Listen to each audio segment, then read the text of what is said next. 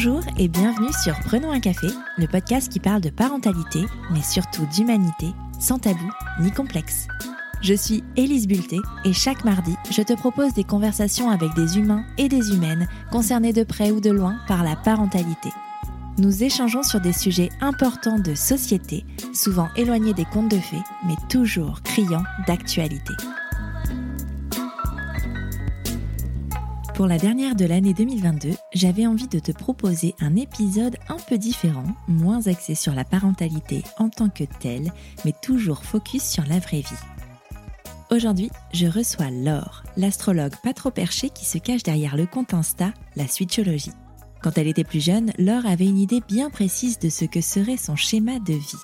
Elle allait évidemment rencontrer le grand amour au début de la vingtaine, se marier autour de 24 ans et tout naturellement avoir des enfants.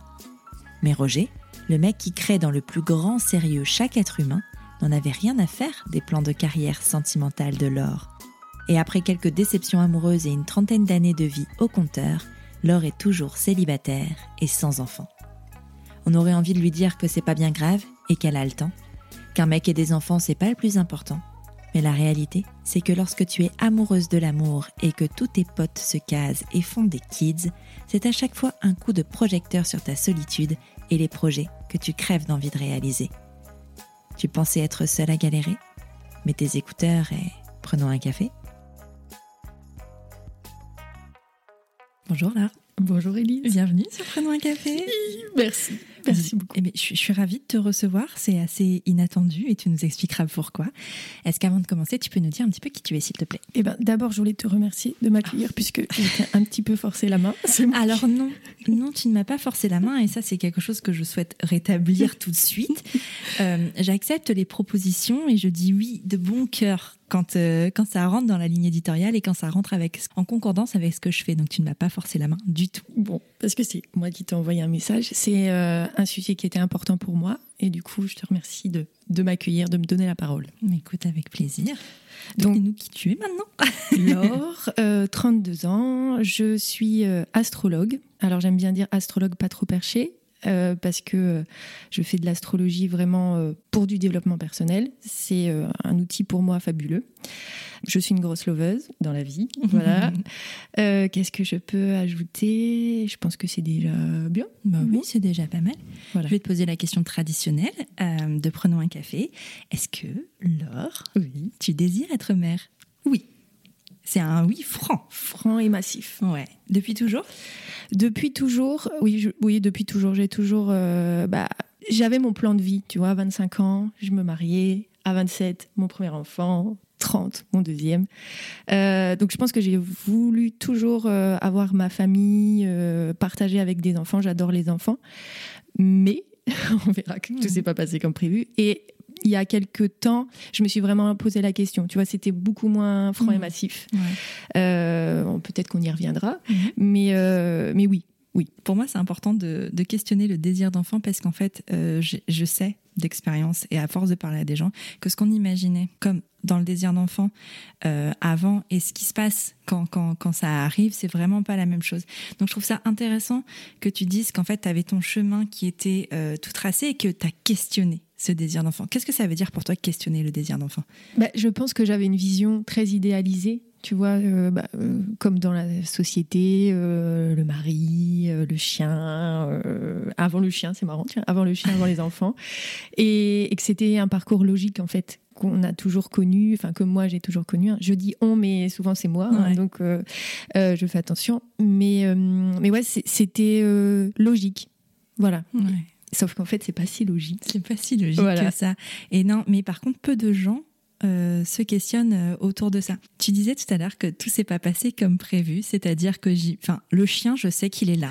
Oui. Il, c'est un petit saucisson né le même jour que moi, donc je sais qu'il est là. Et qu'est-ce qui est pas arrivé comme prévu? Ben l'amour. Ouais. 25 ans, le mariage. Non. Non. non. Bah alors. Bah qu'est-ce que c'est pas bon dans mon plan de vie là. non mais parce que tu vas, tu vas, on, va reprendre depuis le début. Pourquoi tu m'as demandé de participer à Prenons un café? Quelle était euh, ton intention? La démarche, je pense que j'ai clôturé, fermé un chapitre et j'avais besoin, euh, voilà, c'est très égoïste. J'avais besoin de, de fermer ce chapitre avec toi. J'ai commencé à lire en fait cet été, tu vois, euh, célibataire, 30 ans, euh, que j'ai pas terminé. Et j'avais besoin de cette instantanéité, tu vois, de d'être, euh, de raconter, voilà. Et après, je me dis, vu que moi je l'ai vécu, vu que c'est quand même le gros dossier de ma vie, mais que enfin que j'aime au final, hein, euh, j'avais envie de le partager pour dire aussi aux autres, bah t'es pas seul, pas seul. Et ta punchline, c'est quand même, vous êtes pas seul à galérer, donc mettez vos écouteurs et prenons un café. Non mais c'est vrai que c'est important. Et tu vois, euh, euh, j'ai reçu il n'y a pas très longtemps une nana, Colline, qui a fait un bébé toute seule. Mhm. Euh, et, c'est marrant parce que justement, elle était célibataire et, et on a parlé de cette question-là du célibat. pour toi, tu m'as dit en off que c'était un peu l'histoire de ta life, en tout cas le truc hyper important dans ta vie. Pourquoi c'est le truc le plus important dans ta vie? Ben, En fait, je sais pas, tu vois, je me suis questionnée euh, parce que je me disais, elle allait me poser cette question. J'ai toujours été une loveuse. Je sais pas, je sais pas comment dire. Tu vois, dès euh, dès l'enfance, euh, ça a toujours été un sujet qui qui m'intéressait au-delà de tout en fait. Et, et c'est drôle parce que la dernière fois, je suis rentrée chez mes parents et j'ai retrouvé mon journal intime que j'avais eu à ma communion, tu vois, à 12 ans. Et en fait, je ne parle que d'amour, que de mecs. Alors moi, je suis hétéro, voilà. donc je ne parle que de ça à toutes les pages. Alors que, tu vois, moi, paradoxalement, je sais qu'il y a beaucoup de personnes qui n'ont pas trop aimé le collège. Moi, j'ai trouvé un groupe de potes, des copines, tu vois, on était huit filles. Donc, huit filles, t'imagines les histoires qu'il pouvait y avoir au collège. Et, et je ne parle absolument pas d'elles. Ah ouais. Jamais. Et, ça m'a percuté, tu vois. Je me suis dit, voilà, avec mes yeux d'adulte, je me dis, mais dis donc, euh, c'est bon, c'est intéressant, ça ah, sera raconté en, psychothérapie.